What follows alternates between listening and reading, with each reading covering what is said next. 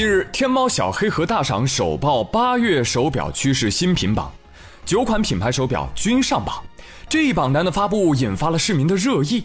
本台记者立即连线小黑盒大赏发言人，咨询有关上榜手表的详细情况。请问您是天猫小黑盒大赏新闻发言人吗？我是社会新闻版的实习记者，请问近日发布的九款品牌手表榜单是否属实呢？能给我们介绍一下排行的依据吗？备受关注的 Olivia Burden 蜜蜂浮雕女士腕表是否会引起新一轮的时尚潮流趋势呢？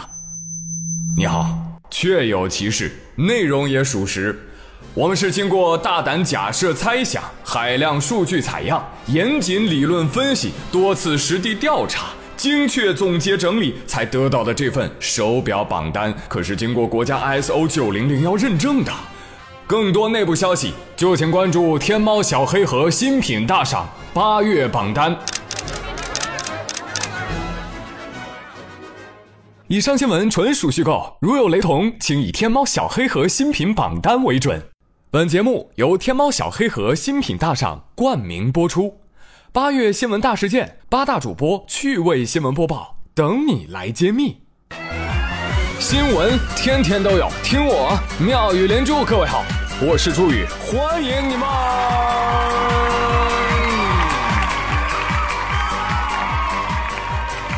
谢谢谢谢谢谢各位的收听啦！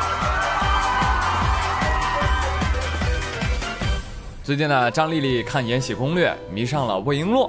粉上了吴谨言，而张丽丽同志为了对工作保持热情，于是她把手机通讯录里领导的名字改成了自己喜欢的武谨言。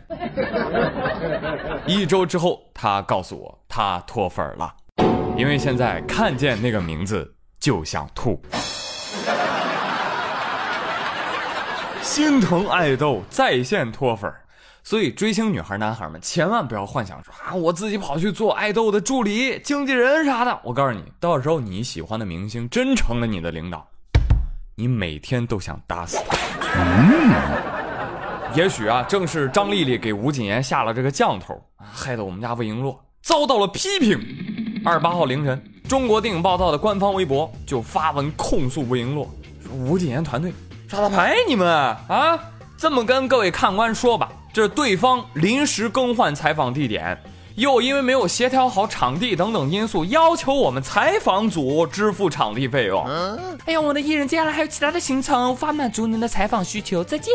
所以，中国电影报道栏目组表示，这个从艺路上任重道远，德为先。希望这是他们团队的第一次，也是最后一次。朋友们，你知道以前央美那儿批评某位演员是吧？那通常都用什么呢？某性演员啊，某鲜肉，总能引起大家的猜测。就各个明星轮一遍，你都不一定能猜对。嘿，但是这次吐槽人物、时间、地点、经过，哎，就明明白白的告诉你谁干的，很少见吧？随后，吴谨言所在的欢娱影视就回应说了：“我们彻查啊，我们内部检讨，人人员追责是吧？道歉，诚恳道歉啊！包括吴谨言本人也转发了公司回应，并且致歉。”呃，这个中国电影报道后来又说了，我们接受道歉啊，接受道歉。你看谁让你做错了，对吧？说实话，呃，央六这档节目呢，我从小看到大，可以说这个节目组是很好脾气的啊。二十五号的事儿，忍了三天才发微博，忍了三天，仍然气到半夜挂人，还置顶了。朋友们，你你说这三天，那么究竟发生了什么不为人知、可歌可泣的神秘莫测的故事呢？你知道吗，朋友们？一个连《三生三世逐梦演艺圈》都能夸的老好人栏目组，这都大半夜挂人了，这个过分。这个故事告诉我们，脾气再好的人也是有底线的，是吧？我估计电影频道一开始想忍，但是后来发现啊，忍一时越想越气，嗯，退一步啊，越想越亏，嗯，所以才站出来。啊！提醒吴谨言姐妹，我劝你低调，你的飘终究会成为刺向你的刀。当然，有一些粉丝也为吴谨言叫屈啊，就觉得这个事儿又不是吴谨言具体去对接的，对吧？对呀，艺人多辛苦啊！啊，粉丝行为偶像买单啊，团队行为偶像也要买单，所以有些锅呢确实背的很无辜啊。但是有句话怎么说叫识得咸鱼解得渴。自要是做了这一行，享受了身为偶像的光环，你就得承担相应的责任，对吧？哎，所以希望小姐经此一役啊，吃一堑长一智啊，低调做人，高调做事儿踏实做演员，拿出好作品。当然了，呃，就一句道歉，我个人觉得不行啊。你不自罚三杯，你至少也要是吧？罚不赢落吃一根面吧。但我今天必须警告你们，我魏璎珞天生脾气暴，不好惹。谁要是再唧唧歪歪，我有的是法子对付他。不要嘛！哎，说到吃，来劲了。我的志愿是做一个校长，每天收集了学生的学费之后，就去吃火锅。今天吃麻辣火锅，明天吃酸菜鱼火锅，后天吃猪骨头火锅。陈老师直夸我：“麦兜，你终于找到生命的真谛了。”应该没人不喜欢吃火锅吧？嗯，谁不喜欢？啊，你不喜欢？异端。再问个深入的问题，请问各位，你们吃火锅的时候，你们喜欢蘸什么呢？最近有个山西的网友发了一个帖子，他说有一次跟一个山东大汉啊，还有一个四川的妹子去吃火锅，山东大汉取了麻酱，四川妹子取了油碟儿，两人就感慨了：哟，你看啊，这南北差距真大哈！你吃麻酱，我吃油碟儿，那到底什么是正统呢？男生说：哎，没麻酱不火锅。女生说：“哼，我们四川人天天吃火锅，难道我会吃错吗？”两人争执不下。那我们问他吧。好，你吃火锅蘸什么？我蘸醋。山西网友说道。朋友们就是这样，就是你一辈子可能都无法理解某些南北差异，对吧？所以朋友们可以给我留言啊，就是你们来说一说，你经历过哪些就是无法理解的南北差异？就他怎么会吃这个东西呢？哦呀！啊，接着说这个山西人爱吃醋这个事儿。最近山西太谷二中他们学校食堂走红了，为什么走红呢？因为山西的同学爱吃醋，为了方便同学吃醋，学校呢就把饮水机的大桶水给换了，换成什么呢？大桶醋，足量提供啊！学校老师说了，就这样，我跟你们说啊，用醋量非常的大，就一天或者一中午，咔一桶醋就喝完了。我们想了用其他容器，哎，放也不方便不卫生，哎，干脆就用饮水机吧。有朋友说，哎呀，万万没想到，我们这儿醋就是用来蘸的啊，谁能想到他们那儿醋是用来喝的？哎呀，朋友，你不知道吗？给山西人一瓶醋，他能给你拌出一个世界。所以，醋又叫做山西人快乐水。受到这个新闻的启发，青岛人表示：“我有一个大胆的想法，装啤酒。”贵州人表示：“我也有个非常大胆的想法，装白酒。”四川人有个胆大到爆炸的想法，我们要装辣椒油。广东人有个无法无天的想法，我们准备在桶里放福建人。救命啊！嗯，其实各地都都会有一些这样的一些误会嘛，对吧？呃，它是是每个地方各有特产，但也不是说那个地方所有人都有这样的一个喜好，对吧？你比如说，哎，山西人问了你，你、你、你们东北人每顿饭都要吃猪肉炖粉条是吗？东北人说了，那当然不是了。那你们山西人也不是顿顿都喝醋吧？山西人说，哎，巧了，是的，我们顿顿都喝醋。嗯，食堂还有自动饮醋机，免费续醋。而且你看这个饮醋机特别聪明，你把它插上电源。你就能喝到凉醋和热醋，妈妈再也不用担心我的胃怕寒凉，完美。哎，先别走，听节目的妈妈，我再给您们说一条新闻，还是跟生活、跟吃有关系。呃，前几天嘛，上海徐汇区有一对老夫妇，餐馆用餐，爷爷今年八十六了，奶奶今年八十四，两人结婚多少年了？五十九年。哎呦，您老两口实在令人羡慕。那您这婚姻保鲜的秘诀是什么呀？爷爷奶奶说了，从来没做过饭啊。退休之后一直在外用餐，每天花费一百多块钱。奶奶说了，我们婚姻的秘诀就在于让步。你看，不做饭了吧？这就能避免吵架，这正好验证了那句至理名言：吃饭是快乐的源泉，做饭是万恶之源，洗碗是一切人际关系断裂的开端。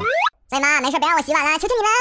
啊，你看，你看这些懒人的嘴脸，洗碗有什么麻烦的？真是的，今天宇哥在节目当中传授大家洗碗的小秘密。嘿，洗碗指南：一、把脏碗盘装满水和洗洁精；二、告诉自己泡一下，泡一下比较好洗；三、去看电视、划手机、用电脑就是不洗碗；四、睡觉；五、起床上班喽。要做你的洗碗侠，想做你的洗碗侠，为你写一首嘻哈。要做你的洗碗侠，陪你当你来你家。我是你的洗碗侠，一周七天么么哒。好，再说回来，这个新闻当中呢，老夫妇结婚五十九年，从不做饭，都是出去买着吃。我数学好，你们都让开。根据他们提供的信息，老两口每天花一百多在外面吃饭，一吃就吃了五十九年。这里忽略通货膨胀，就是一百乘以三百六十五再乘以五十九等于二百一十五万。哇，寓意深刻的爱情故事。好的，知道了，有钱就有幸福。另外一个重点也要告诉妈妈们啊，你看在外面吃可以长寿啊，这也是让我最惊喜的，就是你发现，哎呦，地沟油没有传说中那么凶猛嘛。快转发本期节目给你妈听，妈你听听，天天在外面吃饭有人能活到八十六的，还有老婆呢，哈哈。我以后叫外卖可不可以不要那么提心吊胆了呢？滚！长寿这东西啊，真不好说，各有天命吧啊。但有人觉得呢，这个多做善事就会有福报，福报能让你延年益寿。哎，这想法挺好的，但是做法嘛有待商榷。那最近微博上有一组图啊，火的是莫名其妙啊啊！照片当中有一群人穿着某组织的服装，在天津海河河畔放生。哎，这做善事儿是吧？放生好啊，放什么呀？哦，今儿不放王八了。啊，挺好，开始放生矿泉水了。什么玩意儿？放放生矿泉水？哎，施主，矿泉水困在瓶子里，瓶子束缚了它自由的灵魂。水应该追求的是变浪啊，所以我们应该帮助它，功德无量。当然了，也有另外的版本流传啊，据说把这个瓶装矿泉水给放生了之后，海河水就会变清。什么鬼逻辑？这位施主，我建议用依云矿泉水会更显新城。这都什么事儿？这都是刷新了神经病的新高度。这事儿怎么评价呢？得先骂。你要是真走心，积德行善啊！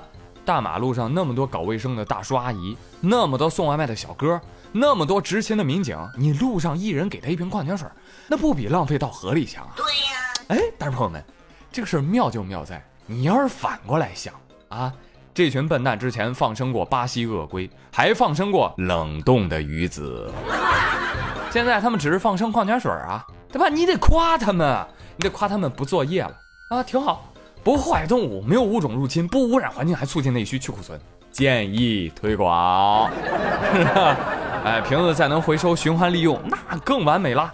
下次几位。再有这样的放生活动，提早通知啊！到时候谁都别拦着王小胖捡瓶子去。那我就不客气了啊！好的嘞，今天的新闻就说这么多啊。接下来回顾一下上期的互动话题，也就是各位在打车的时候有没有遭遇过骚扰啊？网友云深深他说了：“我有个关系特别好的学弟，长得挺帅的，请注意这里是学弟。今年我过生日的时候一块儿去饭店庆生，然后他饭后有一点醉啊。”本来是有同学要开车送他的，但是他不想麻烦就拒绝了。我晚上十一点多收到他打来的电话，说被滴滴司机甩到了不知道哪儿的半路，连公交站牌都没有。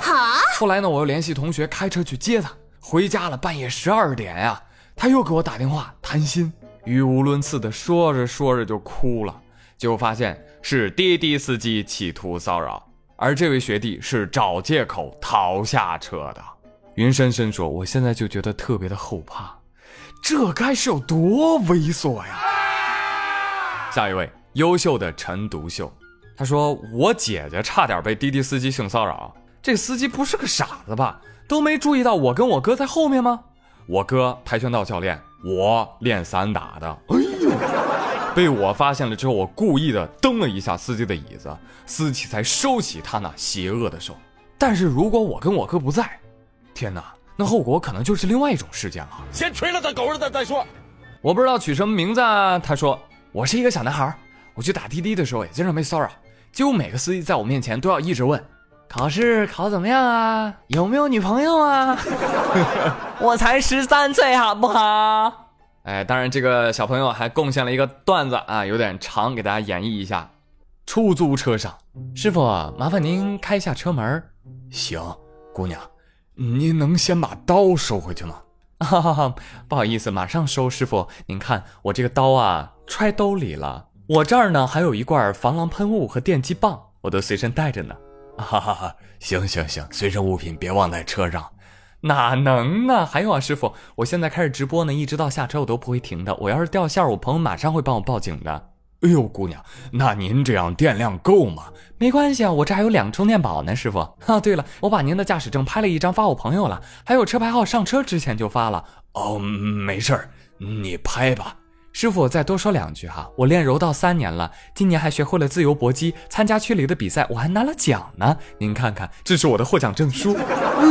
这看不出来，小姑娘挺厉害的。嗨，我这算什么呀？我还有个姐妹，不止学了擒拿格斗，还训了两条德国黑背，每次出门都牵着呢。那不嫌麻烦吗？是麻烦，但是有用啊。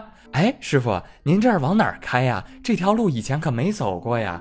呃，这是前两天刚通的一条路，比较近呢。姑娘，你别着急，你自己看看导航，我没骗你。你赶紧把车门关上啊，太危险了。哦，不好意思，师傅，我刚刚看了导航了，您没走错，没事小姑娘，警惕一点，能理解。好的，师傅，我就在前面那个路口下。哎，好嘞，停下了，姑娘慢走啊。哎呦，师傅别急啊，马上我拆个东西啊。哎，不是，你这是什么玩意儿？你在我座位底下贴了什么呀？啊，没什么，没什么，就是一个便携型的小型炸弹，拆了能带走的，万一出了什么事儿，能够救个急嘛。好了，拆下来了，那我走了啊，师傅再见。关于这个事儿呢，这个网友 Chen 和清晨细雨都给大家支招哈。灿他说表白宇哥的这期节目，谢谢。他说实话说，我自己的话还是会使用滴滴的，只是更多的在白天使用，然后可以在滴滴软件里面设置好紧急联系人。那这样晚上打车的时候，软件自动会将车辆的信息以短信的形式发送给你设置好的紧急联系人。同时上车之后呢，记得当着司机的面打个电话给亲友哦。清晨细雨则说，在外的朋友，特别是女性，尤其在晚上打到出租的时候，就暗地里把车牌号记下来啊，或者图片或者短信发给家人或者朋友。到家之后呢，一定要记得报个平安。害人之心不可有，防人之心不可无。你真聪明。网友兔兔说：“我天哪，这个话题。有一次我打滴滴，车上司机在看黄色 MV。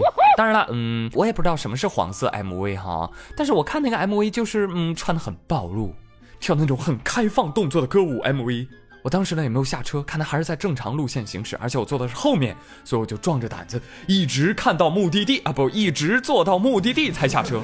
现在看到新闻，想想还是后怕的。姑姑娘，你你没投诉吗？你拍个照取个证也行啊，发网上让他火呀！这种人，幸福小恋曲他说我出门从来不用滴滴，开玩笑，我可是有车的人呐！哈，电瓶车也是车。逍遥王小师妹在我的微博留言说：“总觉得危险离我们很远，但其实就潜伏在我们的身边。两年前我遇到过滴滴司机给我糖吃，说是去参加婚礼的喜糖。当时去的地方因为路不熟，还绕了一段路，我也没计较。可能司机看我傻乎乎的吧，可能觉得我好骗。但是我小师妹多机智啊！从那以后就再也没有坐过滴滴了。后来看到各种新闻，想想就后怕。事件发生在青岛。”哎呀，小师妹，我跟你说，这个真不好说。我呢，跟我媳妇儿去厦门玩，深夜才到，然后从机场打了一辆滴滴，准备去酒店。上了车不久啊，司机就给我俩发糖吃，一人一块。我媳妇儿就用眼神示意我不要吃。哼，我一看我就知道这是我媳妇儿的诡计，她一定是想把我的糖也给吃了。于是我毫不犹豫的，阿龙，嗯，好吃，好好吃啊。媳妇儿，你吃不吃？你不吃给我吃。然后我把我媳妇儿那块也吃了。后来呀，哎呦，啥事儿也没有。嗯，要说有吧，也有啊，就就是跟师傅聊可嗨了，师傅告诉我老多老多好吃的本地特色店了啊。事后想一想，那一刻选择相信是多么的美好。哎，其实说白了也是看到了师傅几千单还是五星好评的缘故了。当然，女孩子一人乘车，给啥都别吃啊。其实呢，出门坐车也有美好的事情，比如说一腔孤勇，他就说了，去年九月的一个晚上，和前男友分手后，坐在出租车上，哭得稀里哗啦。司机大叔对他说：“我女儿也像你这么大，你是失恋了吗，女娃娃？不要哭，不值得啊，人生不值得。”然后下车，坚决不收车费，快回去吧，多看一下你爸妈，就没啥子好哭的啦。走吧，走吧。所以呢，朋友们，最近的暗黑新闻实在太多了，对吧？不是被杀、自杀，就是被砍，啊，感受到了世界深深的恶意。所以没事还是要多看一看暖暖的故事。要知道，善良才是永恒，而这个世界上的善意，永远比你想象的要多。我是朱宇，感谢您的收听，我们周五再会喽，拜拜。